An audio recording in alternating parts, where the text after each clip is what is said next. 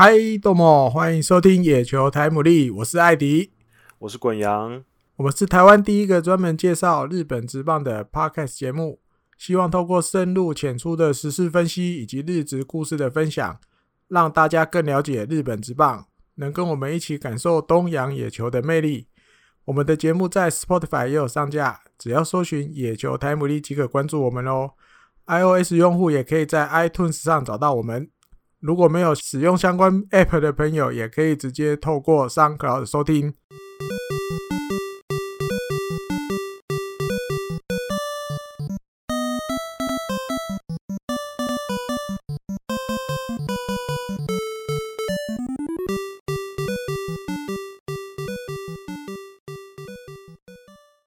Hello，大家好，欢迎收听第二十六集的野球台牡蛎。那这个礼拜的野球台牡蛎呢，呃。应该还是会围绕一个类似的一个主题 在打转，那就是哎、呃，对，因为新冠肺炎的关系，所以又有一些新的话题。嗯，那最近日本那边其实也是吵得沸沸扬扬的。嗯哼，因为有球球员确诊之后呢，风向原从原本的好像大家蛮挺球员的，然后转到现在好像球员开始有一些被质疑，哦、因为发现那个场合有点怪怪的。对，那我们首先先把这个放到后面来聊。我们现在先来聊有关开幕四月开幕确定绝望这件事情啊啊啊！对，因为原本日本职棒那边是想说哦，四月二十四号他们希望可以开幕。那原本一直到有球员确诊的时候呢，他们都还说以这个目标前进。可是其实事实上。当时就觉得基本上机会是非常小的，嗯，对。不过他们当然有很多的考量，他们不想要在第一瞬间就把那个话说死啊，所以他后来可能又过了几天之后，他们经过两次，哎、欸，好像有开两次会还是一次会，我忘记了。三号，四月三号开了一个十二球团一起的，对。然后开个四月三号开了一次会之后呢，确定就是二十四号没办法开幕，来不及。那往、嗯、往五月一推，事实上会怎么这样进行，可能还要再研拟，可能会减赛，也在检讨的范围之内。就是现在因为疫情现在有点慢慢失控，因为美国那边也现在在警告说，日本可能才要进入真正的高峰期啊，他们的疫情，所以目前看起来。呃，开打是越来越困难的。可是对于职业的球队来说，他们要说停赛这个事情，说真的，牵扯到商业利益实在太庞大了。嗯，那那除了商业利益之外，我刚刚开录前也跟艾迪哥在聊，除了商业之外，其他层面很多都被影响。比如说很多，那那今年这样子的话，那今年底还要选秀吗？要，因为还是有毕业生呢。对。那选秀进来的话，那你是不是要又要就要开人？你就是要站例外人家，要站例外一些人。嗯，嗯，那你要怎么站例外？今年球季没有打，你的依据是什么？那如果你是依据前去年的成绩的话，对于那些被站例外人，他们连最后的机会都没有。最后一年、啊、就是那个感觉地位有点危险的，他连这个最后一年拼一下都没有，然后就收到通知，啊，没工作了。有点对啊，就是可怜，嗯，对，就会让人家觉得，呃，这样子，那要怎么办？那如果说好，那你如果说今年我们就不要不要战例外，对，照样选秀，我们把那个名额提高，支配下，就是支配下名额七十变八十这样哦。对，那可是你总不可能一直这样子啊，你之后可能要缩回来，那缩回来，那对，二零二一年的球季结束的时候，你可能就要砍，可能砍 double double 的人。对，因为名额要缩回七十了嘛，嗯，啊，你要砍的人还是你为了要回七十，你可能砍的就是去年的一倍嘛，原本的一倍啦，应该这样讲，嗯，这边好像有点丑媳妇还是要见公婆，二零二零没被砍到的，二零二一数量会加倍，嗯，那这也是一个问题，嗯，对，这也很很麻烦，就对。麻烦哦。呃，延期啊，不只是什么有没有球看啊，会不会传染啊？对，什么观众进场几几个百分比啊，什么的不止哦，影响到还有球探刚讲的选秀还是要选，那要看什么？因为搞学生的棒球也一堆都停赛嘛，对，对，不然就是春季春季现在很多都不比了，对啊，很多都没比，不然就是没开放观众，那球探也进不去，那除非又要卖面子，比如硬打去学校或者是县的那个高野联啊，问他可不可以让我进去看。那或许有的会啊勉强让你进去，可能你不会在，可能你在小房间里面看，但是一定也会遇到，可能他就是很严格嘛，不行就是不行，对，不行就是不行。哦，那我记得那个吉村浩日本火腿的剧院也有讲过，他说遇到这种情况哦，高中真的比较难。嗯嗯，他说社会人大学可能还好，因为有一些选手其实他们很久以前就开始观察了，可能从他高中的时候就开始看了。对，嗯，所以他比如去社会人或者去大学，他还有一些以前的依据。那高中生就真的难度会高一点，因为高中生一年其实可以进步很多。对对对对对对，所以其实你一定要一直很密切的观察才行。对，你有可能比如这个冬天其实已经成长很多的某一个小朋友，嗯，但是他就没有机会在球探面前，对对对，被看到。那或许可能到时候选秀会的时候顺位就比较低。就会被影响到。啊，就会被影响到，就影影响的层面真的很广啊，对，很广，对，很麻烦。或者说这次这次的事情，就是牵扯到的层面很多了。嗯，有些有些球迷朋友会觉得他们好像歹戏拖棚，嗯，就是一直在一直在拖，然后一直不愿意说出一个确定的答案。嗯哼，可是呃，说真的，真的没有这么容易，嗯，就是因为。他一个决定做下去，他所造成的后续的影响是非常巨大的，太大了，对，太大了。对，因为上次呃前几天我上礼拜我在跟嗯那个台湾非常资深的、嗯、非常有名的广岛球迷蔡灿鸟、啊、蔡灿鸟大，嗯，我在跟他聊天，他就说他其实很担心广岛撑不过这一年，啊、因为、啊、因为广岛像像我之前上个礼拜的节目介绍的广岛球团，他们是一个。就是要靠球队赚钱的企业，嗯嗯嗯，所以今年球季没打，因为像他们这种企业，他们就是属于那种，他们虽然每一年都有赚钱，可是他们就是用钱滚钱，钱滚钱，啊，就是、一定要进，是、嗯、是一环扣一环的，嗯，所以他那个滚，他是因为他现在之所以会很稳定的获利，是因为他这个雪球已经滚起来了，嗯，他就他就这样一直滚，一直滚，一直滚，一直滚，他可以赚钱。可是你现在把他雪球停住了，嗯嗯嗯，那他可能。就会直接崩掉，嗯哼，因为因为他可能就没办法再负担接接下来的所有的一些支出什么东西，嗯嗯嗯，对，所以他就说其实有点担心，可是我觉得应该是不至于到这么夸张，可是确实是伤害很大，就是对于伤害伤害应该避免不了，对，所以呃，我觉得各个层面的考量都很多啦，那绝对绝对不是说他们喜欢在那边撑。什么东西？对啊，对啊，对，所以还是大家讨论这件事情的时候，还是要有一些同理心啊。毕竟我们在家里敲键盘，uh, 我在家里敲键盘也不花钱，人家经营那个棒球就是几百亿在在烧的每一年。对啊，对，所以就是他那个事情真的是不是这么简单就可以去一语带过的啊？对，就不是说不打就不打。接下来我们要开始讲一些有关球员跟一些知名人士确诊的事情。那在进入呃大家想要听的那一趴之前呢，我们先再讲一个梨田，一趴，对，梨田昌孝这个算是名将，他也感染了新冠肺炎，可是他也不知道从哪里被传染的。对，他好像也是，因为有一些怎么讲媒体写说他的情况其实有一点点像志村健。哦，对对对，就是不知道自己在哪里。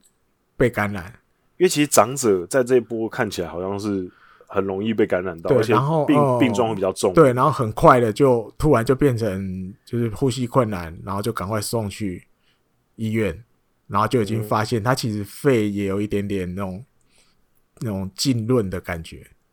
嗯，哦，就是他那个状况有点像。嗯，那但目前的新闻大多是说他。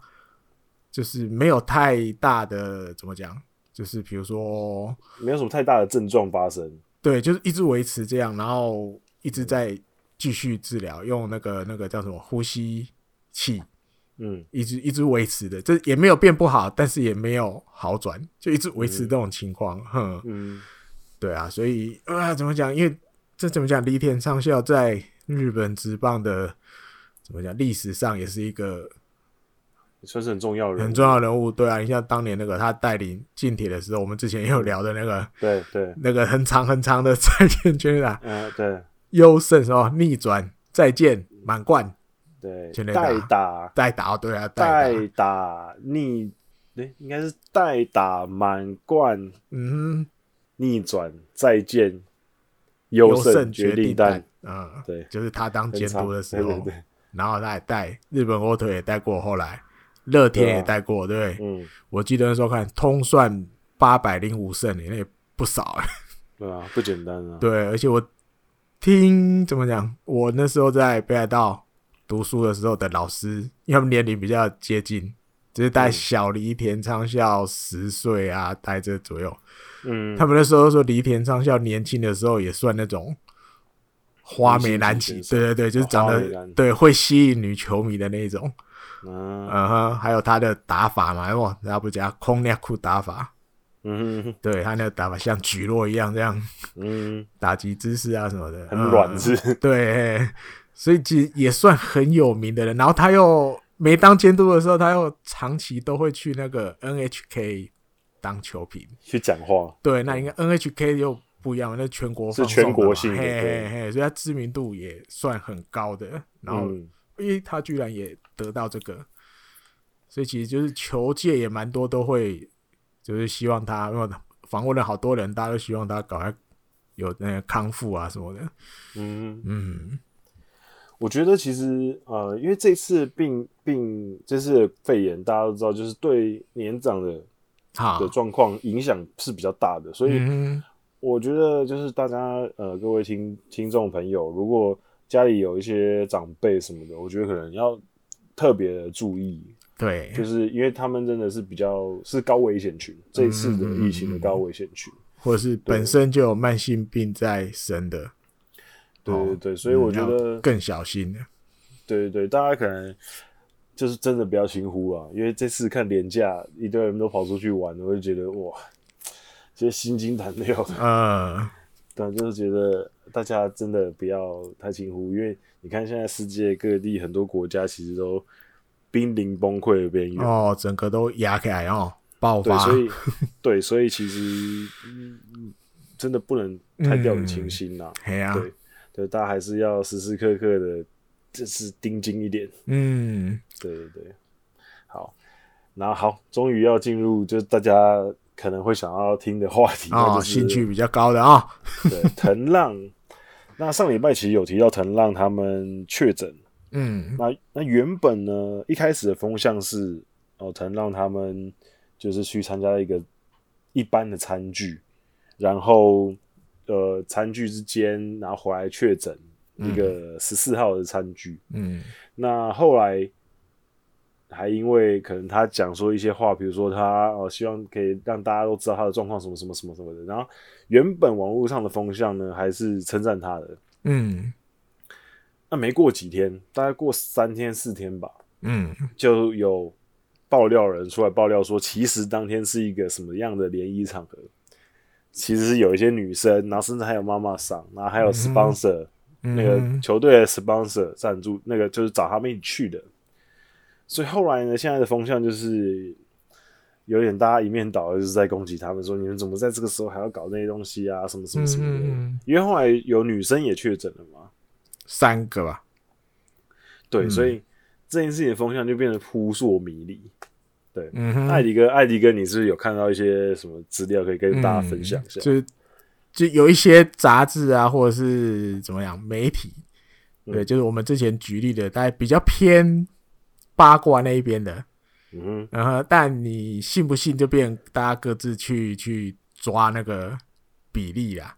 那因为这种东西有时候其实当事情爆发之后，他们又再去追踪啊，这些杂志的，我觉得可信度就稍微再高一点点，他们就拉高一点点了，因为已经是一个有事实的东西，他们只是再去去找一些可能相关的人再多问一点，但里面当然有可能还是可以大家稍微保留一点点，不需要全部信。可是大概这个事情的原貌会再多一点点浮现出来。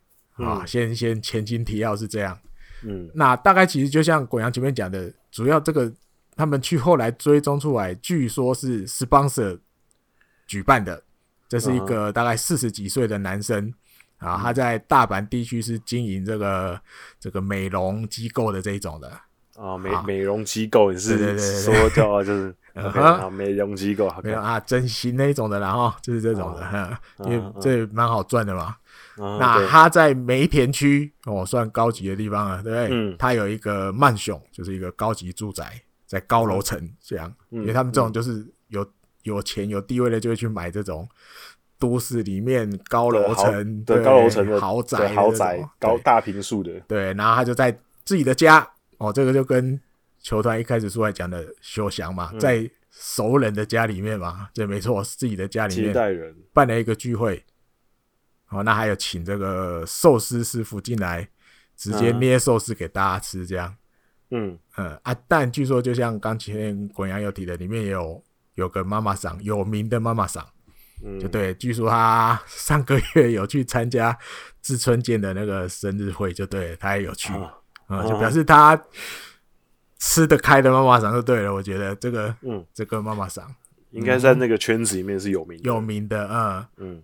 那但整个架构，因为主要球团一开始出来说是总共十二个嘛，对不对？七个选手，嗯、五个朋友这样嘛，嗯。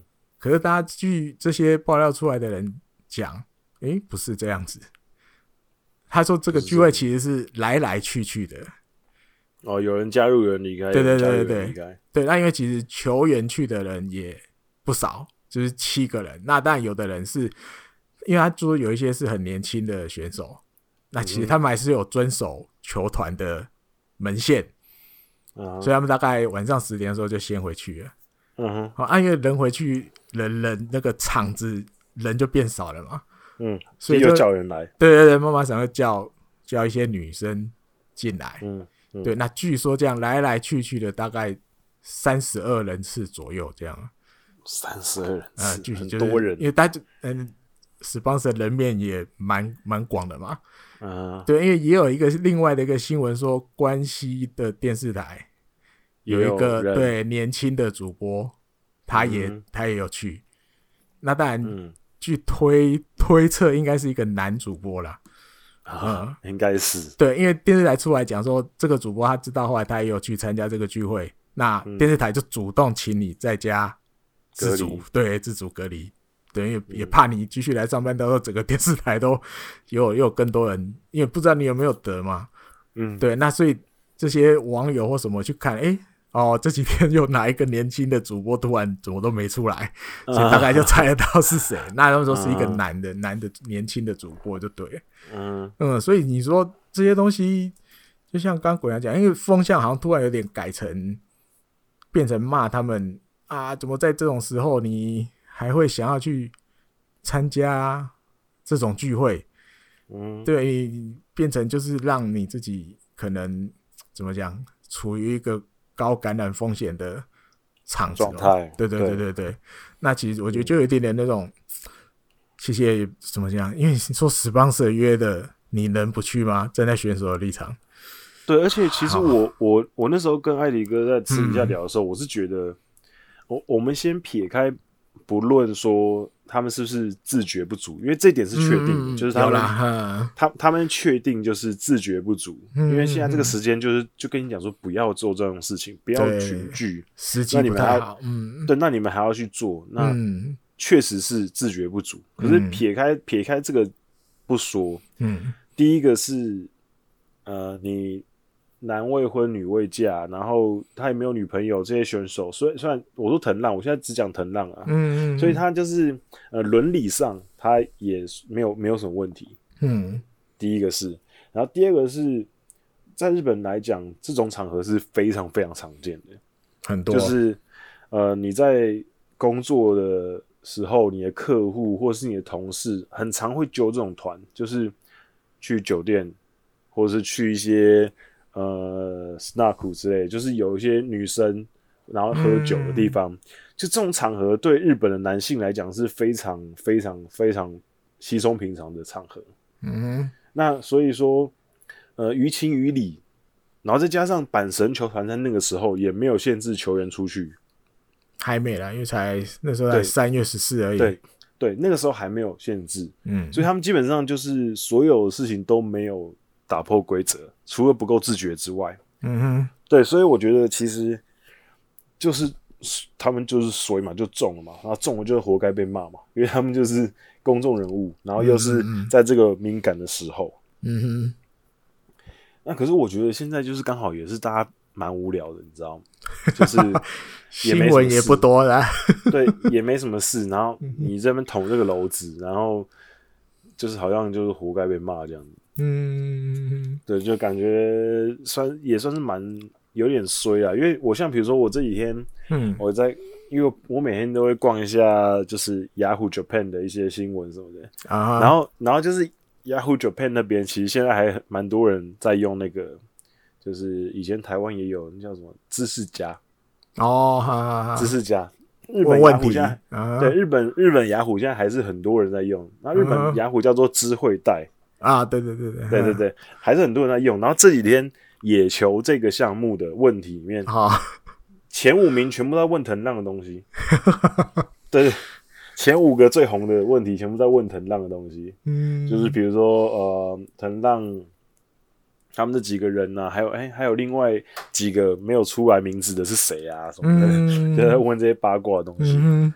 就我现在看到的，嗯野球方面的问题，嗯、就是 Q&A 在日本、啊、日本雅虎的前十名，前十名有我看九个 都是在问，哎、哦欸、不不，哦对，有九个，九个。都是在问，都都是在问说，哎、欸，除了藤浪之外，还有另外几个选手是谁？参加那个参会，大家都想知道另外四个是谁，对不对？对对，大家大家都一直在狂问，嗯，然后然后回答就是说，哦，还没还没有讲，还没讲这样子。对啊，球团其实也没有讲啊，对啊。球团现在感觉就是开顾左右而言他这样子，因为我觉得就这样就好了，因为球团我觉得也会多少也会保护死邦蛇到底是谁。哦、嗯，对，虽然说我们刚前面讲哦，四十几岁经营美容机构的，对不对？什么什么，但球团都没有说他是谁啊？那是你们报章杂志自己写的。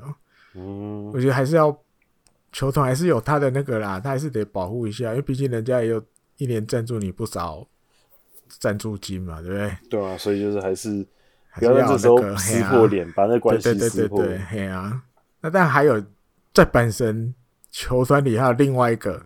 差一点点危机，差一点爆发的，就是那个年轻的选手小幡龙平。嗯，对，他有一天呃自己无辜的小朋友，对自己觉得哎呦我好像发烧了，有一点倦怠感。对，所以他也很积极，他就自己跑去跟跟球团讲，然后球团就带他去做那个 PCR 的检查。嗯，还好，目前是阴性。查出来是阴性，所以怎么讲？他们那个宿舍虎峰庄的危机暂时解除。哦，如果检查出来是阳性，这下头大了哦！嗯，对啊，这大概整个整个人全部的人都要先撤离虎峰庄，然后又要全部隔离十四天，然后哇，要整个重新再消毒。嗯，对，因为小帆会有这个怎么讲？这个感觉就其实他。在这个前面我们提的这个聚会之后，他在宿舍里面其实都有跟，比如长板啊，跟伊藤准代或藤浪一起有接触啦，有吃一起在里面吃饭啊或什么的。嗯哼，所以说一开始大家会很怕啊，不会吧？他们出去参加聚会回来宿舍，然后再传染给乖乖在宿舍没参加那个聚会的选手。嗯，有点惨。对，如果这真的传过去的话，哇，这就完了嘛！等于你在宿舍里面就就传染开来啊、呃，群聚感染的感觉了吗。不过还好，目前查出来是阴性，所以警报暂时解除。可是你觉得在现在很恐怖的就是，对啊，就是这个这个病毒其实是潜伏期有一段时间。哎呀，对，而且而且而且它可能会附着在一些物体上面。对对对对对。那你可能你可能没有直接跟这个人接触，嗯，可是你可能跟他使用过同样的可能桌子啊、椅子啊什么之类，那可能就会感染。那因为刚前面有说到这个这个病毒对于年长者比较攻击力比较强，嗯，所以像他们这种运动员身强体壮的，他们可能其实。你即便带原了，你可能一开始也没有什么感觉。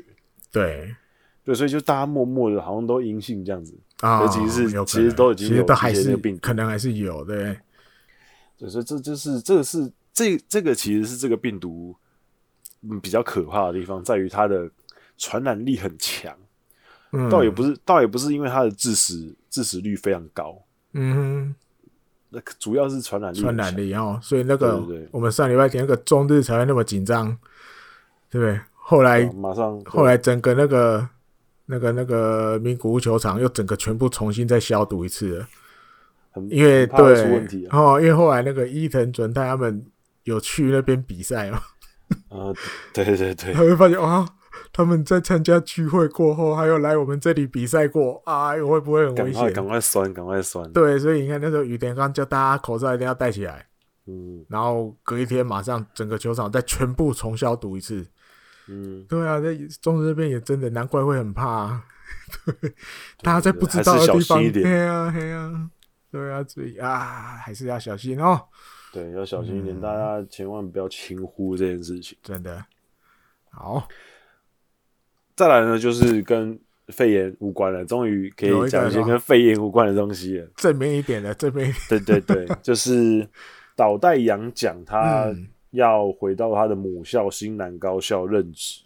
对，那大家知道岛袋洋讲是呃被软银战意外嘛？嗯，去年。对，那他其实呃。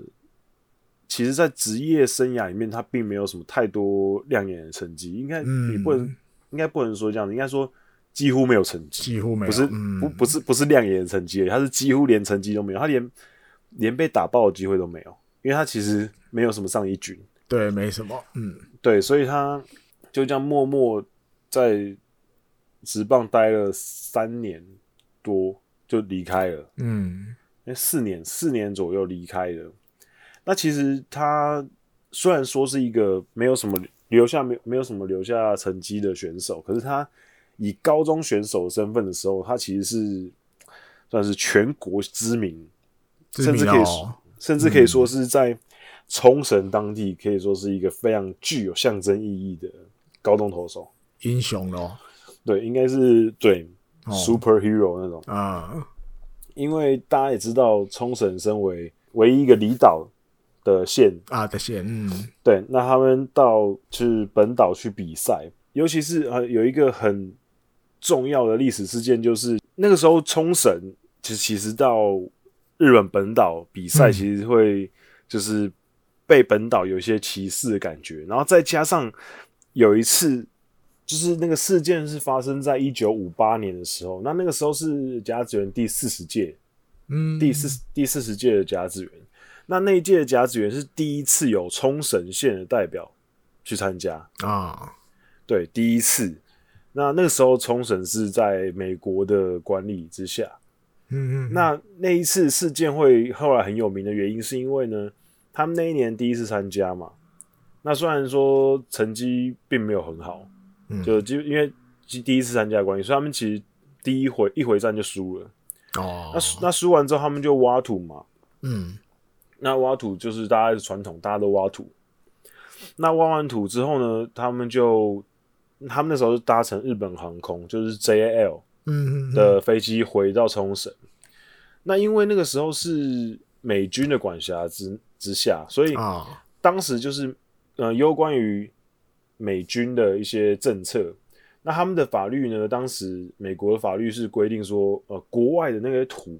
就根据他们的植物的检疫法，啊，那些土是不能带进来的。哎，欸，所以他们就在降落到冲绳的时候呢，收集了那些土啊，那些袋子啊，全部都没收之后就全部倒掉了。啊，嗯哼，全部就是倒在那霸空港的旁边这样子，所以、嗯、所以那一次事情就是那个时候这件事情发生之后，新闻当地新闻就报，哦、然后当地新闻报之后就就是那个时候算是很呃算是一个早期的冲绳爆发了很反美的情绪啊，嗯、对，所以那那一阵子就开始一直在吵说要希望可以回归。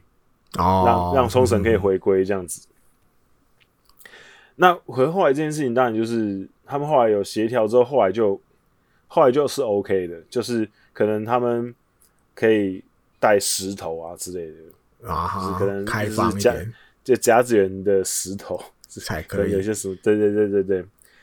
然后后来一这件事情，其实说大不大，说小也不小，嗯，就是他一直就是埋藏在。呃，冲绳人的心里面就觉得我们好像一直被各种就是被限制，就被欺负的感觉。嗯，就是日本本岛人好像看不太起我们，嗯、然后我们，然后我们又一直会被一直被美国那边限制住。嗯嗯嗯，所以他们就一直有一种自己好像是被压抑的感觉。所以一直到二零一零年的时候，好，那一年新南高校。嗯，第一第一次在甲子园拿下那个夏季大会的优胜的时候，我那个整个冲绳的情绪是应该是大家很难想象的，就是觉得好像哦，我们冲绳的孩子终于在不怎么认同我们的地方拿下了这么重要的一个比赛的优胜啊，那个那个感觉是。很很强烈的，你知道吗？像我那时候我去冲绳玩的时候啊，嗯，就是呃一路上开车自助旅行，嗯，我去一些店家吃饭啊，什么东西的，很多店家都有挂着当初新南高校那一年的那个应援的毛巾啊，那上面有他们所有人的名字，所有选手的名字，嗯嗯嗯嗯嗯，对，所以你就知道，其实这对他们来讲，这真的是一个很。很，很值得骄傲的，嗯、对，很很重要的事情。嗯嗯，对啊，更更别说他们那时候是拿到春夏联霸，对啊，哦，所以这更完全就是英雄等级的选手。啊、呃，对，就是大家应该冲绳没有人不认识，不认识，不认识他，这个，因为他投球姿势也蛮特别的，对，跟。嗯。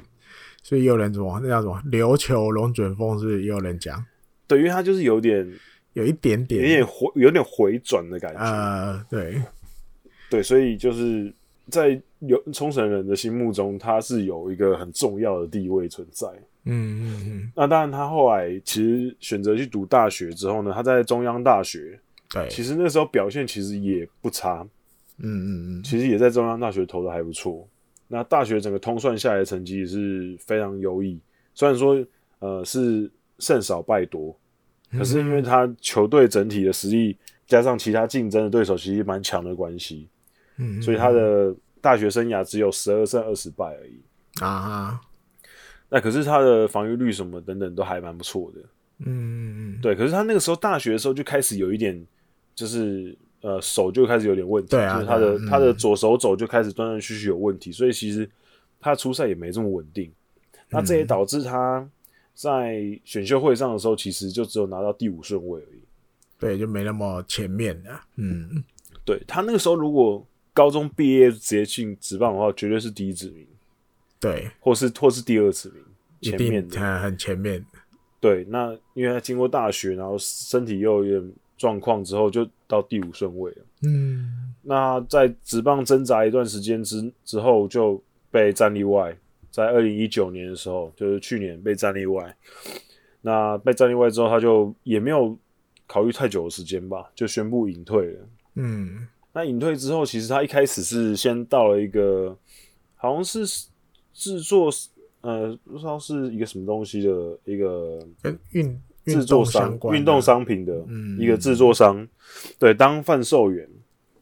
那时候好像是在横滨，在横滨的一个店铺当店员。嗯、对，那可是他那时候其实就有讲说，他未来目标是想要呃当野球的一些指导者、教练之类的，回回老家那边。对对对、哦、对。那他在就是前几天就是宣布要回到母校去就职，嗯、那可是也不是当指导者，因为他还不行指导，嗯，他没有资格，所以他会一边当职员，然后一边准备这样子，等于会参加今年的那个野学生野球资格恢复的那个研习会，就是之前伊朗。伊朗也有去参加那个，对对对，这个研习从伊朗参加之后，整个就红起来，就红起来。对，之前大家默默的都没有没有什么在注意这个。嗯，那还有他也要去考那个啦，教师资格，这样他就可以呃，可以当老师，对，就可以在新南高校当老师。因为现在用事务职员的身份进去，我觉得多少还是跟我喜屋有。监督对，其实他就是新南高校的校长啊，uh huh. 有关系嘛？因为校长都出来，我记得好像有的报道有写，然后一月的时候吧，反正今年开始之后就找他，那个、对，就跟他联络了。他说你：“你你就宁愿这样了吗？你没有就是要回来家乡这边贡献一下了吗？”嗯，那当然，他就是校长，他一定会想办法瞧一个位置给他嘛。对，那大家知道日本的那个。会计年度计算是四月一号开始是新的年度嘛？嗯，对，所以他四月一号开始就等于换了工作，在正式在新南高校当事务职员。嗯嗯哼，那接下来你要教棒球，就要还要那些拿到资格，甚至你要当老师的话，哈，你就要拿到教师资格。那这也是他接下来要做的事。嗯。接下来一个话题是，也是跟年轻选手有关系的。对，就是巨人队去年选进来的第一指名枯田贤胜。嗯哼，那这个选手其实之前我跟艾迪哥在我们很前面的集集数的时候讲选秀的时候有提到，就是这个选手的投球是会让人家觉得看起来很过瘾。哦，对对对，就是很有很有霸气的。对，那结果他霸气归霸气，可是一球都还没投，就先去。开了 Tommy John 手术，对，很快，对。可是，呃，我是觉得，因为现在 Tommy John 手术其实已经是很，呃，很多投手会去做的手术。其实他的技术什么也好，其实已经，呃，跟着现在整个医学的进步，他已经越来越，嗯、算是越来越风险有稍微降低一些啦。嗯，当然还是一个蛮大的手术，嗯、可是至少他现在。已经不是像以前那样子，好像开了就好像毁天灭地这样子。啊！因为已经有很多投手证明了，他们开完他们这样回来之后，并不会有明显的下滑，比如说球速或者什么之类，甚至有人开完之后球速更快。啊哈！对，所以其实而且年纪越轻越去开啊，恢复越快，才十八岁嘞，对，十八岁应该还没十九岁啊。哦，对，所以。呃，这个其实刚好这个球季可能也没办法打嘛，那今年就好好休息嘛。哎，对哈，对吧？这么这么巧的事情，对啊，哎，你他他也不用怕说啊，我今年这样漏掉了，别人已经先表现了，我没得表现什么，他不用担心，反正大家都放假，大家都是没有成绩，有可能，对，很有可能，只能苦中作乐这样想，就是他至少至少今年看起来他好像损失的没这么多啦。啊哈，对，因为。他不是白白的比人家少了一年，因为其实其他健康的人也少了一年，大家都白，大家都空白。对，所以趁这个时候去赶快去进场维修一下，我觉得也是好的啦。嗯，因为因为我看国外有些职业联赛，呃，休就是没办法打之后，有些选手就是也去可能开刀啊，甚至有些甚至有些选手选择在这个时间去服兵役，因为有些国因为有些国家可能有些国家可能有些。兵役的问题，嗯，那趁这时间，反正原本原本可能是拖着不想去打，不不想去服兵役，因为要打球。嗯，可现在既然没得打，那我就我赶快去当兵嘛，赶快把这个 兵役的问题赶快解决掉。嗯，所以其实也是有这个例子，所以我觉得这个是蛮 OK 的。不过比较会让人家耐人寻味的是，他们同时还更改了球探的阵容，换了。主要大概三个人，重要三个人。嗯哼，呃，那离开的是长谷川国立。嗯，这个也是怎么样？他基本上就是一个东海系列出来的怎么样血统纯正的东海大象魔、东海大学，只是后来打直棒的时候是去大洋队，对，嗯哼，但是后来又被找回来巨人当这个球探部的部长，嗯。嗯，那他离开，他这次离开了，因为怎么也有一些报道，就是袁成德监督算他的学长嘛，一样也是这个东海系列的学长，嗯，他就讲觉得，因为为什么我们今年诶、欸、这几年选进来，尤其这些高顺位的选手，受伤，每个都受伤，几乎每个都受伤，校园也有啊，对对对对对，这比例也高的有点离谱，嗯，对，那所以就算是自己的，算是这个直属的学弟，然后血统里面直属的学弟，他也是就让他换了一个位置，让他去当编程部的副部长，嗯。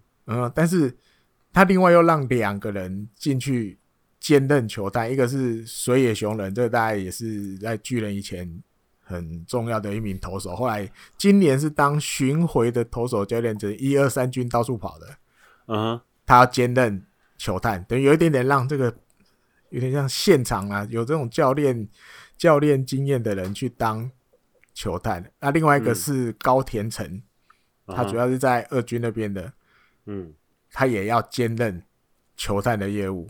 嗯，那我会觉得这个这个里面应该很明显就是照着原成的想要的东西去安排。嗯，呃，那但水野跟高田诚就是怎么讲？现阶段他其实他会比较相信他们两个人眼中看到的东西。嗯嗯，所以他把两他把他们两个安排去那边。不过我我不过我觉得虽然说这个时间点有点罕见呐。可是因为、啊、因为因为因为因为我觉得可能一方面也是因为现在球季并没有开始打嘛，所以他们可能就想说，嗯、哦，那现在换可能就还好，因为如果像以往那样子，现在已经开打了，嗯、那照理讲，现在来讲，球探应该已经在跑了，啊、所以他们就比较难临时要抽换嘛。嗯嗯，那那刚好现在因为学生棒球也没有在打，然后大学也没有打，然后社会人也没打，嗯，那球探刚好现在的工作。算是一个暂时比较呃比较没有什么工作的时候，暂时，所以他们现在可能想说，就在这个时间点搞哎替换一下人选这样子。嗯，因为我觉得主要是这两个人袁成的的信任度也够了，然后然后因为也有报道写，因为高田他到去年球季为止，他都是二军日巨人二军的监督嘛，嗯呃，而且他是捕手出身的，嗯。他的那个观察的角度会不会跟以往，比如长谷川国立在当球探部长的时候有点不一样？不一样，嗯，对对对。那也有就是怎么讲，大家有有一些有一些媒体就会去推敲。那这样子下来，因为知道大家知道这几年其实巨人主要都还是想选投手比较多，尤其在前面的指名，嗯，呃，那又每个都受伤，对。哎，那二零二零不好说。二零二零他的目标是不是也是想要在一个投手，尤其是极战力的，嗯、uh，huh. 然后最好能避免有伤痛史的，嗯、uh，huh. 这种的啊，换、uh, 一个人来看看会不会？对，那对，那主要我觉得他就会比较，我觉得会比较多听一点水野跟高田诚的声音呢、啊。而且你看，我们刚刚讲长谷川国立离开了，他本来是球探部长嘛。但是接下来并没有人要去补球探部长这个位置，他就不放了，哦、没有球探部长。对，那对啊，那这样子就表示你你声音越能通到袁成德的，你你那个发声量就比较大啊。对，哦、我自己的解读是这样啊。所以袁成德要整个整个接手整个公球队的运作这样。嗯，因为他过去他还是算尊重球探部门给的一些东西啦。他不会那么强硬说我要什么，你就我 OK，我还是尊重你们的专业，我可能只给你我想要的位置，嗯、那你们帮我选回来。可是你每年选回来都 没没多久就受伤了，这也不行啊，对啊，啊。对啊，他会觉得哇，那这样子，对啊，这样子为什么为什么我们的球探都会这样子选到这种的，他也会有问号哦，嗯，所以他就决定这样换过来，嗯。嗯。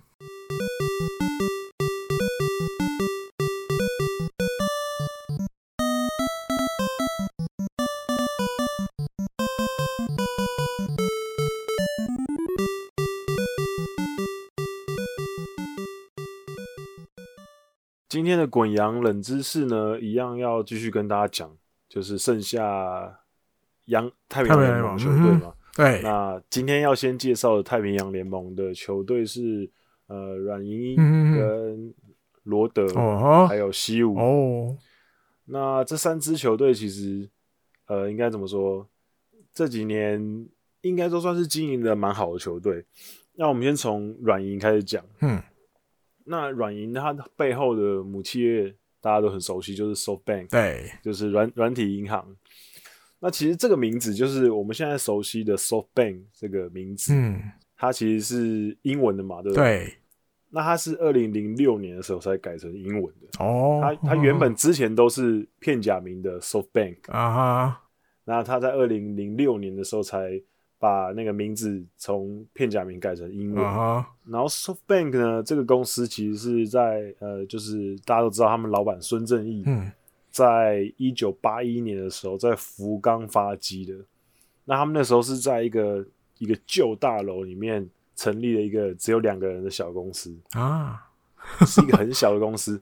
那他们那个他们这个有一个很有趣的小故事，就是他们当时公司所在的那个地方。叫做 Zasshonokuma，就是一个这个地方呢，很特别的原因是因为全日本很多人都会特别知道这个地方，可是不是因为这个地方有什么特别的，是因为我刚刚说它的名字就是 Zasshonokuma 这三个字是日本人很少很少见的汉字，嗯，它是它用汉字来念的话就是杂响威。三个汉字。啊啊啊！杂就是杂草的杂，嗯、然后响是那个呃，我们拿什么薪水啊，那个响、哦、一个十一个十字部，然后一个象，嗯，对，响心想的想、嗯、就是薪水这样子，然后微就是烟威酒之的微，嗯，所以它这个地方叫做杂响微杂修库吗，这是应该是日本乡民票选出来数一数二。难念的地方地名，对对对，所以所以才出名。啊、那它这个地方，这个地方是在呃博多的一个区哦，那博多的一个地方，啊、对对对对，它是在那个地方的一个旧大楼里面成立了一个小公司。那他们这个公司其实一开始，呃，虽然人人是少了，嗯，就是一个小公司，可是其实说真的，能做到这么大的企业，他们一定是背后会有人帮忙啊。因为孙正义他那时候当初刚开始创业的时候，其实。他有得到一笔不小的创业金哦。他那时候韩国那边有一些亲戚，啊啊啊、就是那时候加上他日本这边也有，就是得到一些资金。韩国那边的亲戚一开始是资助他一亿元日币哦。对，所以那个亲戚到目前为止，就他还有软体银行的股份。对对，所以就是刚开始的时候，其实他们一开始是承接，因为当时刚好日本的一些国营企业开始要。民营化，嗯，所以他有接到这一波的潮流，所以他有承接下来了那个时候的日本国有铁道的民营化的一些部分。他那时候承接的是铁道铁道电话的网络，嗯嗯嗯，对，因为大家都知道很多，应该说以前那个年代，嗯，很很多的电话线啊什么的一些东西都是沿着铁道铺的，嗯嗯，就是铁道有到哪里。那个线路就跟着这样铺过去，这样子啊，所以，所以，所以，其实那个时候的铁道公司通常也会同时有一些当时电话线的一些相关的业务，嗯，就是铁道跟电话是相同的。然后他那时候承接到这个铁道电话网络的一个部分，他就成立了一个铁道通信株式会社。嗯哼，那这个公司在一九九零年的时候，他们正式把公司名称改成软体银行，所以他基本上就是接到了。国营事业民营化那那一那个就是一个向上的潮流，他就跟着就起来了这样子。嗯、那他在一九九一年的时候，他开始进入手机的市场。嗯，那在九零年代，他开始自己开发自己的 SIM 卡哦，就是一开始变成就是有手机服务这样子。嗯、那他们在一九九六年的时候，软体银行跟美国的雅虎合资成立了雅虎。株式会社，嗯嗯嗯，所以就在开始、啊、开始在日本经营雅虎入口网站，嗯，那他们也他们也是成为日本第一个的入口网站。啊，一九九一九九六年的时候，嗯，那那个时候其实因为一九九六年，我想想看，一九九六年那个时候我是小学，嗯，那那个时候其实网络刚刚开始，没有太久时间，嗯，所以所以他们这个算是很新的东西，所以他们其实打破了很多日本经济史上的记录，比如说他们是那时候雅虎株式会社上市的时候，他们是。史上日本史上第一个股价破亿的公司哦，就就他们一股的股价破亿日币，嗯，对。那在二零二零一八年的时候，嗯，也就是前年而已。嘿，二零一八年的七月，美国雅虎把呃他们的部分的股份出售给了软银，然后在隔两个月之后，九月他们又把剩余还没有卖给软银的那一股份呢，也全部就是卖给散户，就是整个撤出，嗯，所以。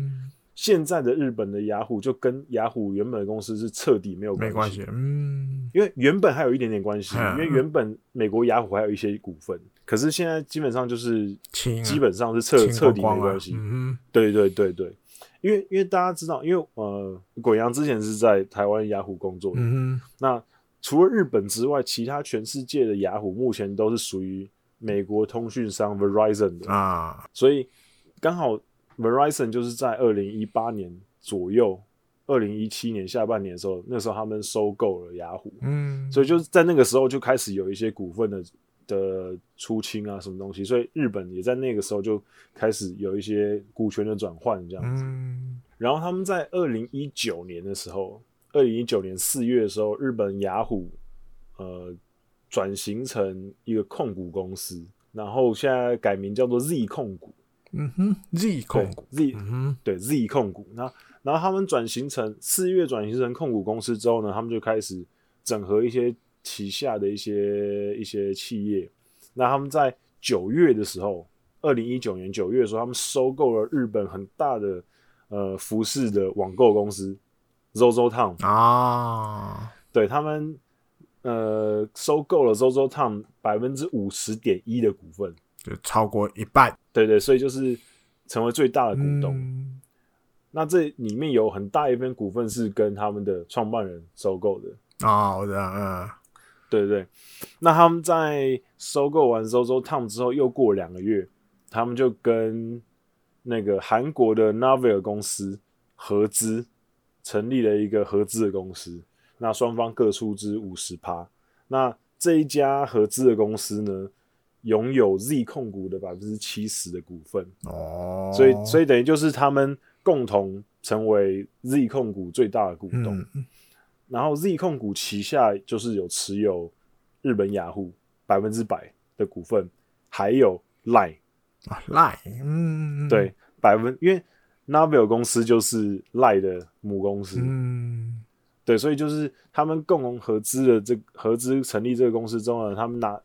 获得了 Z 控股的百分之七十趴，然后呢，他们共同持有日本雅虎跟 Line 啊，所以嗯、呃，你看像这样听下来，就是软银他们基本上现在其实很恐怖，就是网络这一块，嗯嗯，因为在日本的手机的这方面来讲的话，其实他们的市占率非常高，就是 SoftBank 使用他们的网络服务跟电话服务的很多，嗯、基本上日本比较大家就那几家嘛，就 SoftBank 跟那个 A U A U 还有 Docomo，还有另外一家，还有 Docomo，对，就是这三家基本上算是比较大的。那 SoftBank 又是最多人使用的，嗯嗯，对，因为像像我刚刚前面讲的，他们承接到了当时国家的一些资源，所以他们其实某种程度上有点像中华电信的感觉，就是他们有比较多的那个时候的国家的资源，嗯，对。那我这边可以分享一些蛮有趣的数据给大家听，就是。去年的统计，根据去年统计，日本人最常使用的网络服务前三名，第一名是 Google，嗯，然后第二名就是雅虎，嗯，就他们到现在其实还是日本人很常用的一个网络服务，就是他们的网络首页啊，就是入口网站，嗯，其实日本人现在还是很常用。我觉得这可能台湾人很难想象，因为台湾人现在已经没有在用雅虎了，很少。可是日本现在还是。大量的人在用雅虎，嗯，而且是而且是非常多，年轻人跟老年人都会用。嗯哼，那第二名最多使用是雅虎，然后第三是 YouTube。哦，那还有一些其他的比较不相干的资料，可以跟大家分享一下。就是在手机 App 的方面，嗯，使用最多是 Line，嗯嗯嗯，然后第二名是 YouTube，第三名是 Google Map，然后日本雅虎的 App 在整个使用者 App 上面可以排到第九名，所以其实也是很常大家很常用的 APP。嗯嗯然后在使用时间方面最多的前三名，第一名也是 Line，第二名还是一样 YouTube，第三名是 Twitter，然后日本雅虎的 App 可以排名到第四名。哦，因为其实，因为其实像我很多有些日本朋友，他们真的很常用日本雅虎的 App，包含什么呃理财方面啊、股市啊，啊，或者是看新闻啊，嗯嗯或者是最常用的应该是天气，啊，天气。就是他他们会用日本雅虎的天气的 App，嗯嗯，就是使用使用的是很多的。然后除了上面那那些之外呢，软银他们还持有中国企业阿里巴巴的二十九点二趴的股份。哦，所以其实他们是阿里巴巴最大的股东。嗯哼，对，所以其实他们中国那边的市场，他们也赚的很多。嗯。对，那其对他们其实涉猎的范围其实也蛮广，除了电信之外，那他们旗下其实还有一个日本蛮大的一个订房网站，叫做一休 .com。啊，嗯那也是他们的。对，所以你看，他们基本上现在在这个网络的时代，他们掌控了日本很多网络的服务。那也难怪孙正义现在会是日本，呃，已经不是首富了，现在是第二名。嗯对，因为日他的首富的位置被 Uniqlo 老板刘景正追过，可是他们两个的就是资产没有差太多，好像只差几个亿而已。嗯，就在在他们那种 level 来讲，几个亿其实很少。就是所以他们其实是些微的差距，所以可能明年又换成孙正义变首富。对对，那大家可能比较感兴趣的就是，那这样软银这么大的话，它一年可以创造多少的销售收入？嗯，我我我目前查到的资料是一年大概是八兆三千六百多亿日币。哦，对，所以呃，严格来讲，他们的收入，他们的母母集团的收入，大概是日职其他十一球团母企业全部加起来都不到他一半。哦，对，就是就是很强啊，嗯就嗯其我呃，其他十一队的母企业可能比较有潜力，有机会跟他一搏的，可能就只有乐天其他可能真的没办法，因为其他大部分还是传统产业或者是一些比较不是新的产业，嗯。所以可能要超过他们是比较困难。那软银球团整年的销售收入大概是三百亿左右，啊，那这也是那也是在整个日职来讲是名列前茅，嗯哼，大概不是第一就是第二。嗯对，可是其实他们销售收入很高，可是他们的净收益就是他们赚的钱，纯粹赚的钱，其实呃没有特别多。啊，这可是这一方面也是因为他们投入的资金很多嘛，嗯他们可他们可能其他球队其他球队可能赚一百亿，可是只花了二十亿，所以他一年可能就会赚比较多。嗯嗯那可是他们可能赚赚了三百亿，他们可能就花了两百两百八十亿、两百八十五亿出去，嗯，因为他们因为他们你看他们在球员方面的薪资投入就很多，嗯，然后再加上他们的设施什么，他们都要给球员最好的东西，对，对，所以他们资金投入也多，所以他们其实呃真正的收益虽然是还是黑黑还是黑字啦，就是还是有赚钱，嗯。而且赚的也不少，可是没有销售收入那么看起来这么夸张这样子。嗯那可是他们基本上还是都是维持黑字，就是这公司其实还是经营的很很厉害这样，嗯，对，所以所以软银就是一个这样子很萌萌的。很 很巨巨巨巨兽型的企业这样。啊，对，那接下来要跟大家讲的这个，其实某种程度上也算是巨兽企业，就是罗德海洋啊的母企业罗德罗德公司。那他们是属于罗德控股公司的，那罗德控股百分之百出资在罗德这个球队这样子。那大家都知道，罗德是一个做甜食饼干起家的公司。嗯对，对，那他们是在一九四八年的时候设立的，那是在日本成立的。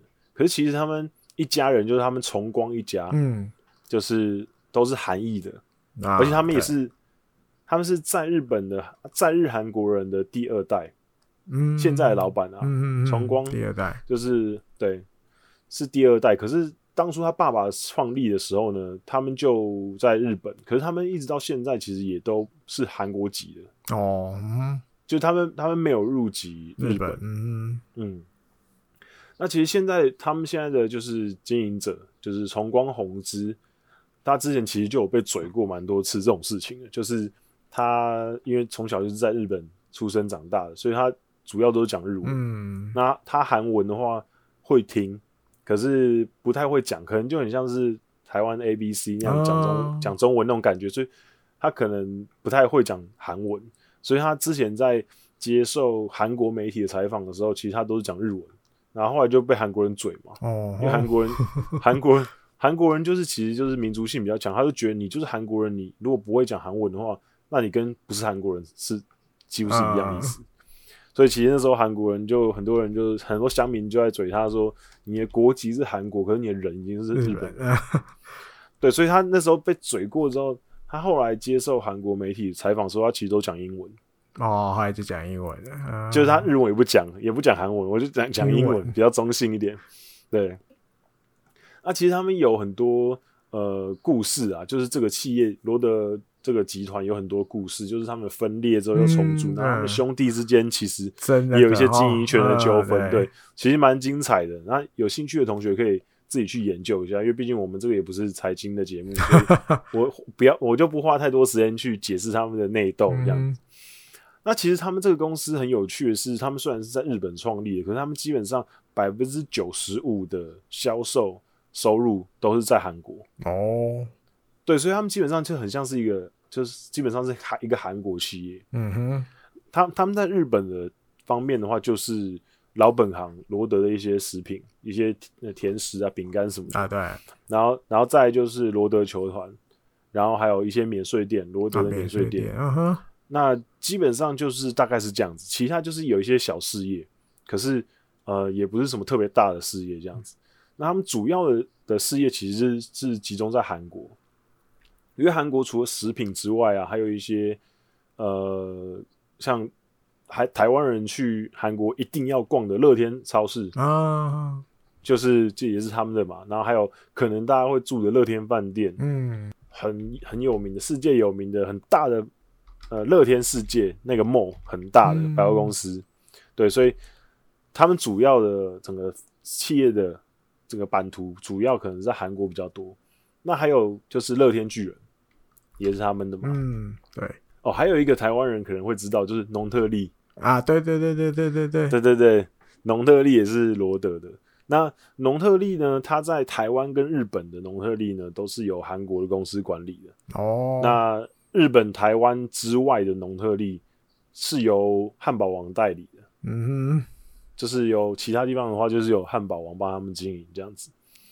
那所以整个罗德集团，如果你要日本跟韩国的合起来的话，那基本上它也是整个韩国前大前五大的企业。嗯、在在韩国要挤进前五大是很难的一件事情，因为韩国就是一个出了名的集团巨兽的国家。就是他们的集团的整个落差很大，就是他们没有没有中型企业，嗯，他们他们要不就是巨兽型的，要不然就是小不拉几的，因为他们如果有中型企业，就是有小型的企业发展起来了，好不容易爬到中型企业之后，他们就会被大企业收购哦，所以大企业就会越来越大，嗯，所以罗德集团可以冲到前五，其实是就是非常厉害，嗯嗯。那他们整个日韩的集团总合起来，一年的销售收入大概也是大概六兆多日币，所以其实也很多逼近软银的。嗯、可是我觉得这样子其实有点作弊啊，就是因为韩国那边赚比较多，所以我刚才会说那个软银那边是其他十一球员加起来没有到达一半，是我如果只算日本这边的啊，对对。可是如果你要包含韩国的话，那罗德还是一个非常非常非常有钱的企业。嗯嗯，那。罗德目前他们球团，我在网络上找不到他们确切的每一年的销售数字。可是我可以知道的是，他们之前从球队创立以来，一直到前几年，他们基本上都是连续大概将近五十年都是赤字。哦，那可是到近几年，他们终于翻黑了。嗯嗯嗯。那这当然就是跟他们一些经营上的改革，跟他们跟在地的紧密的结合有很大的关系。嗯嗯嗯。那之前有看过一篇一篇研究，是在讲说球迷的呃进场看球的意愿跟每一年会去看几次。那基本上他们的球迷虽然说在全日本职棒来讲算是应该是倒数，倒数不是第一名就是第二名，不多球迷。嗯、对，可是他们球迷虽然不多，可是他们球迷的粘着性是非常高的，嗯，很始终的那种。就是他们基本上之前我看的那个研研究是说，有大概有七成以上的球迷，哈他们每每一年都会至少进场看球一次。七成以上的球迷，嗯哼，这很高，很高诶，又不是像我们像我们这种，就是像我跟艾迪哥这种，就是键盘球迷啊，我们可能一年看不到一场，因为太远了嘛，没去，根本没去日本呀。对对对，所以你看他们那边的球迷，就是有有七成的球迷是不只是喜欢这球队，他还会进场看球。嗯，然后他们平均每年每个球迷会进场看五点三次。也是日子最高的，哦、也是名名列前茅的。就他们球迷是很乐于进场为球球队加油，嗯，而且是参与度很高的。对，所以这也是让他们这这几年可以由赤转黑的一个气息，这样子。然后接下来要讲的今天最后一支球队就是西武狮。那西武师他们的母企业是西武铁道，嗯。那西武铁道公司也是日本很大的一个私铁的公司，就跟阪神有点类似。嗯哼哼。然后，所以他们经营的东西跟阪神其实也很类似，就是他们就是经营，他们主要的服务区域是东京都的北西部跟埼玉县的铁道。对，嗯、对。那他们也跟阪神很类似，就是他们也有其他的呃交通的服务，比如说他们有巴士、有计程车，然后有一些观光的公司，然后有不动产的事业。然后同时，他们也有西武百货，对，对，对，所以跟阪神跟阪神的经营其实有点类似。那呃，前往西武球场的那个那一条铁路呢是山口线，嗯、那那条线也是算是他们搭乘人数蛮多的线。还有就是池袋啊、新宿啊、嗯、一些都会区的大站也都有西武的西武电铁对对对站这样子。对，那他们其实呃。虽然说跟阪神一样有经营很多这种东西，可他们的他们的底下的服务其实比阪神稍微单纯一些啊。嗯，就他们他们基本上就是一个呃，主要以交通运输跟一些娱乐设施为主的一个企业啊哈。就这个集团，就是他们没有在做一些杂七杂八的东西，比较少，对，比较少，对。那可是他们一年的年销售大概也有大概三千亿日币左右哦，对，而且这三千亿呢是这几年一直在持续成长，嗯，那这个成长跟西武队这几年战绩回升有很大的关系，嗯哼，对，因为西武队这几年的整个销售成长非常巨大，然后再加上他们整个，因为原本母系业其实在电铁这一块其实是有一点点往下滑的，可是因为球队战绩很好，所以这个招牌有打出来，所以他们其他的产业，比如说百货公司，嗯、或者是一些呃一些品牌的知名度，都有慢慢有继续继续在曝光，这样，所以他们的收入其实这几年是慢慢有好起来的感觉。啊、那当然，球团目目前每年大概平均收入大概也是大概接近两百亿日币，其实也不少，其实也是蛮高，嗯、其实也是蛮高的。那光是其实像我刚刚说的山口线的西武巨蛋前那一站，他们这几年的每一年的搭乘人次都是一直在成长，因为到球场看球的人越来越多，变多了，嗯，对的，所以整个连带的就是球队带着整个母系业的的整个成长，所以其实这个这个对球队来讲是最想要看到的，嗯，因为每一个企业经营球队不就是为了要赚钱？要要赚钱，然后要曝光母企业嘛，嗯、所以这几年来讲，西武斯对母企业来讲是一个很好的招牌啊。对，只是因为球队战绩漂亮，然后球场球呃球队打球风格好看，大家喜欢看，嗯，全垒打很多，打击这样子，所以其实这几年的人气也慢慢有往上升的情况下，连带的母系业的销售的收入也慢慢提升，哦，就拉起来哦。对对对。好，那今天就跟大家讨论这三个太平洋联盟的球队。嗯、那下个礼拜会再跟大家讲剩下的三个太平洋，嗯、对太平洋联盟球队。讲着讲着也会讲就完嘞，对啊，对对对 对。其实呃，其实这这这两这三集讲下来，其实我也都是呃大概的讲一下。因为如果你真的要太去深的讲那个每个企业的话，其实对我来讲也太专业。因为像我，我最近在收集这些这些资料的时候，嗯、其实我自己消化上面也没有这么容易，因为他们很多那种太过于商业的东西啊，太过于商业的东西，我我其实有时候看了我之后，我不太确定我要怎么讲啊。因为比如说像像刚刚我提到的软银那边。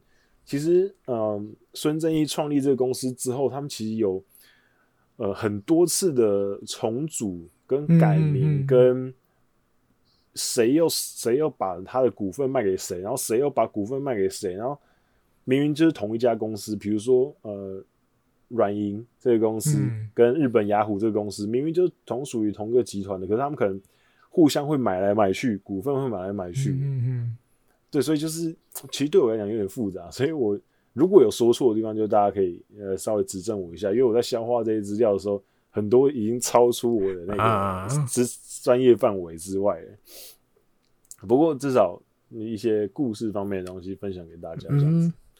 对，那我们就下个礼拜再讲剩下的三支球。OK。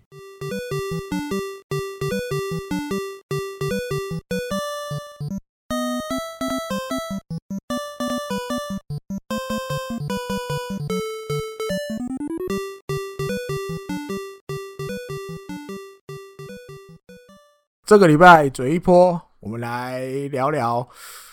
大家或许在媒体上有看到，我刚应该有台湾媒体写过了哈。嗯嗯，就是在三月二十二号的时候，因为知道大家现在那时候球季虽然延了，但是大家还在准备嘛，对不对？大家还是很乐观，觉得会比如四月会开幕什么的。那巨人二军就跟早稻田大学进行了一场。像热身赛的感觉这样，嗯，那但早稻田大学不是开玩笑的，对不对？也是强校，也也算强校，所以他们那刚好这一场比赛，他们就推出了这个二零二零年选秀会，也是大概前几指名跑不掉了，早川龙九是哦，也是不错的选手，很好的左投先发，嗯，对，那尤其。早田现在的监督小宫善悟，这也是有来头的嘛，对不对？对，哦，名将也是名将。对，所以这个比赛就打下去啦。那当然，本来巨人队还算 OK，有领先。嗯，没想到在八局上直接掉六分，哇！最后被打爆，对，最后追不回来，六比九输给了早稻田大学。嗯，对，那当然这个。所有的投手，巨人的投手总共投了九个四十球，给早对，而且这个控球很夸张，而且被早稻田打了十二支安打。嗯，但是巨人的打线其实也还不差，他从早大的投手们打了十五支安打，只是这六八上的这六分真的有点太伤了啊，因为有点在比赛比较后面了，你要追有时候也追不回来了，所以输了。那当然，阿布监督就。当然不会很高兴啦，对不对？有点不爽，有点不爽啊、嗯！所以比赛后台有有讲了一些话，就说：“哎、欸，拜拜拜托一下，对面那些学生他们是要边读书边打棒球的呢，我们这边是领薪水的呢。嗯”对。对，那我们还输给他们，但阿布的目的或许只是要他们这些职业的选手们要有一些当职业选手的。自觉，对，而且因为其实这些所谓的职业选手，嗯、这些二军的选手，其实说不定有些年纪还比那些大学生小吧？对啊，因为高中生呢、啊。对啊，你像照片里，我记得那时候有照到那个三濑伸之助八局的时候，他还当捕手，才十八岁而已，他也才刚刚毕业。对 哦，他的职棒第一年都还没开始。对啊，难道我领钱就错了吗？我领钱错了吗？所以呢，后来比赛完了。哎，阿布就罚所有那天有出场的选手，嗯，在就是沿着那个全垒打墙来回跑十次。哦，那那一天有登板的投手，差不多每个人再加个四次还五次，就这样。哦，那于是哎，这样子的举动报道就写出来了，所以日本那边的一些网友就有一些热议。有的人就觉得哈，一、一、一定会有人觉得这这样是不是太老、太老派？哇，这不昭和的方法了吧？现在都什么年代了，对，都令和了，你还在用昭和的方法？哦，输了就叫人家跑。嗯、但我觉得阿布或许不是这个，可能跑步不是重点。对对对对对，他希望你们真的去想去懂。嗯呃，那。要来嘴这个话题的另外一个目的，但不是说啊，好像输输早二点啊丢脸，不是不是要嘴这个啦，因为棒球本来就是这样，这才是棒球有趣的地方啊！没有人对棒球就不是那个你实力比较好就一定会赢的运动。我现在任何运动也都是这样啦。嗯、对，比赛中有太多变数了啊！对，嗯、那我觉得可以来聊聊就是监督的类型。嗯，那尤其从阿布监。哎，开始接二军监督之后，比如从一些报道，嗯、我们也感觉，我感觉他也是比较倾向那种热血派的，热血，对对对，热血派，热血派的那种哦。比如像以前的，嗯、比如新野仙一啊，嗯，可能金本知宪这种人哦。对对对，就是让人家觉得好像是在感性上面大于理性一点。对对对，用一些情绪激励的方式。对，没错。那这样子的方法。选手们到底会不会懂？嗯，对，还是说啊，遇到这样子的监督，反而心里会绑手绑脚，会怕怕的，好像好凶哦，呵，动不动就会骂人，嗯、动不动就会处罚人，这种这样子。嗯嗯，那我觉得这个真的真的要看每个监督的怎么讲。你除了处罚之外，你在比如开会的时候，或者跟选手讲话的时候，嗯。嗯你有没有去跟选手真的说明用意在哪里？嗯嗯，那但或许因为现在的棒球，我觉得大家都比较倾向让选手自己去想，自己去想，对。但不是所有选手都能够想通，对，不是每个选手头脑都是这样子的，对。那你也很难说监督要怎么做才是，或怎么说才是对的。嗯，对，那我们比如我们现在讲阿布的例子，那好，比如我我现在心里举一个相反的第三因素的话，因为我比较熟这个 这个监督，嗯、那因为现在停赛嘛，大家如果有有 follow 那个日本火腿他官方的推特，哎，不是 YouTube 频道，第三因素已经录了，我看第六集了吧？嗯，他直接在他的监督室有没有？我有没有看过？有，我看过，他在教东西啊，教论语。易经超超超有趣的，对啊，而且他教的又怎么讲？因为他以前真的是有在大学当过教授，他是学者，对他真的有帮人家上过课的，所以你就觉得哦，他这个说话的方式，你就真的很像在上课这样。然后也不是那种很枯燥的课，他有很多肢体动作，因为他的目标对象是小朋友，因为现在小学都停课嘛，日本那边，嗯，他是希望借由这些比较简单。但是《论语》《易经》感觉又有点深奥，他想用比较简单的方法去让小朋友懂这些东西。嗯、他最近还讲自助论，嗯、那个好像英国的谁我忘了，嗯、对，他就就在教这个。甚至以前我们也都听过，他会推荐选手看书，嗯哼，对，对，甚至他直接送你一本的都有，比如大谷什么的，一堆都都收过他的书去看。嗯、那他也是那一种倾向。他就会点你一下，但是你要自己去想，选手要自己想得通。嗯哼。可你说这个方法就一定是对的吗？好像也就也不一定，也不一定。有些选手可能，有些选手可能是属于那种比较需要用人家要推的。对。但亚洲选手可能就是比较多这种类型啊，因为他们可能平常小时候就已经习惯这一套。嗯。那当然，就是立三这一套就是比较。可能又另外一种的，让让让选手自己去找到自己的方向的，对，甚至鼓励你多看书的。对，那可是确实是不一定哪一种一定适合谁，我觉得就是因材施教了。对，可能因材施教是每个人适合的是不太一样的。嗯哼嗯嗯嗯。但是你说话说回来，说实话，我们比如这么多年日本之棒看下来，热血派的监督感觉越来越少。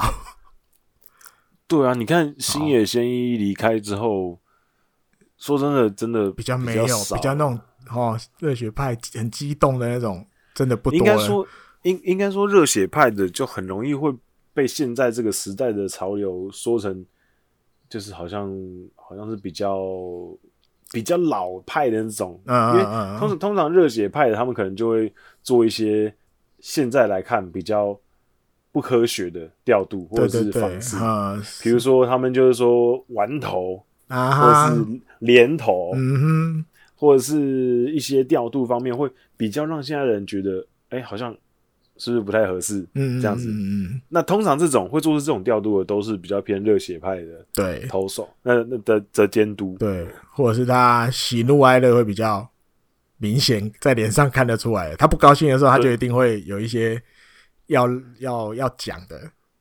对，因为其实你看，现在现在日本职棒监督其实也。越来越少有出来吵架被驱逐，被驱逐出场。对啊，现在都对很少。我去年去年好像就没有看到，前年好像也没有，几乎没有。觉得对、啊、对，就是好像真的少很多哦。就是大家现在现在大家现在不玩这套了哦。所以说，像阿布这样子，感觉我们是感觉目前看起来像热血派的监督，嗯，其实也怎么讲？如果还能存在的话，也有他另外一种比较有趣啊。对对对，就是看球之外的另一种。有趣的地方，嗯，对。那当然，你说法跑步什么什么的，这个你很难去讲对或不对啦。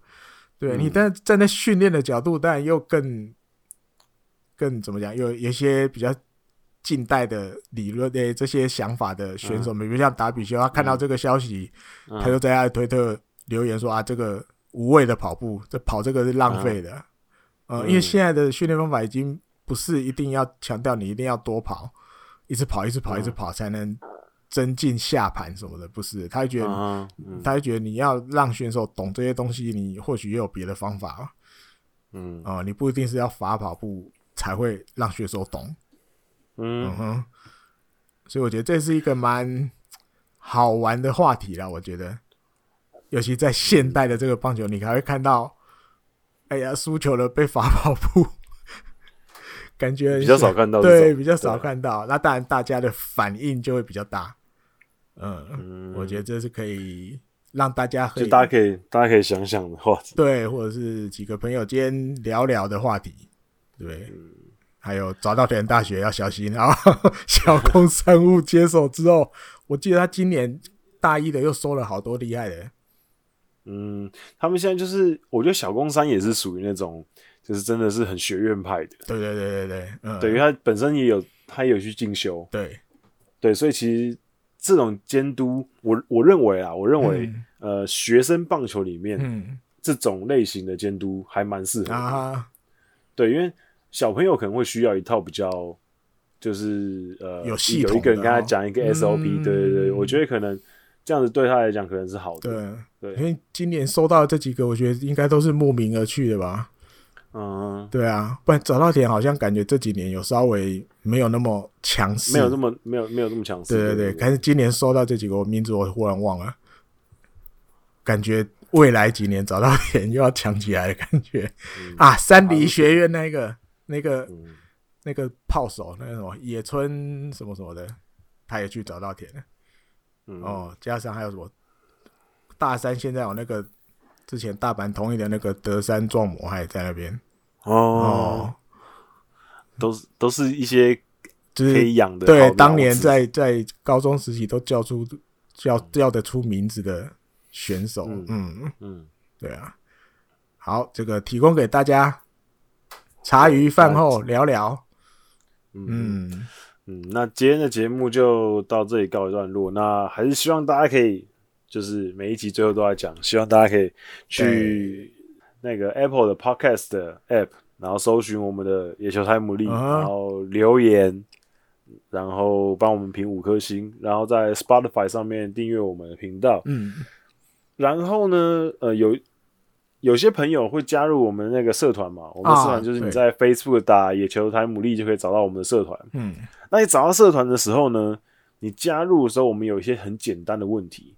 嗯哼，就你你你你就是希望大家可以就是做简单的作答一下，因为有些朋友按了申请之后也不答啊，没有回答。那，对，因为我已经有说，如果你没听过的话呢，你可以选择没听过。那你其他东西你是比如说你在哪里搜寻到哪里都知道，哪里得知的？嗯，对，那还是希望可以写一下，要不然都都不写，我是会有点怕怕的。因为其实会用私密社团的原因，就是因为不想要。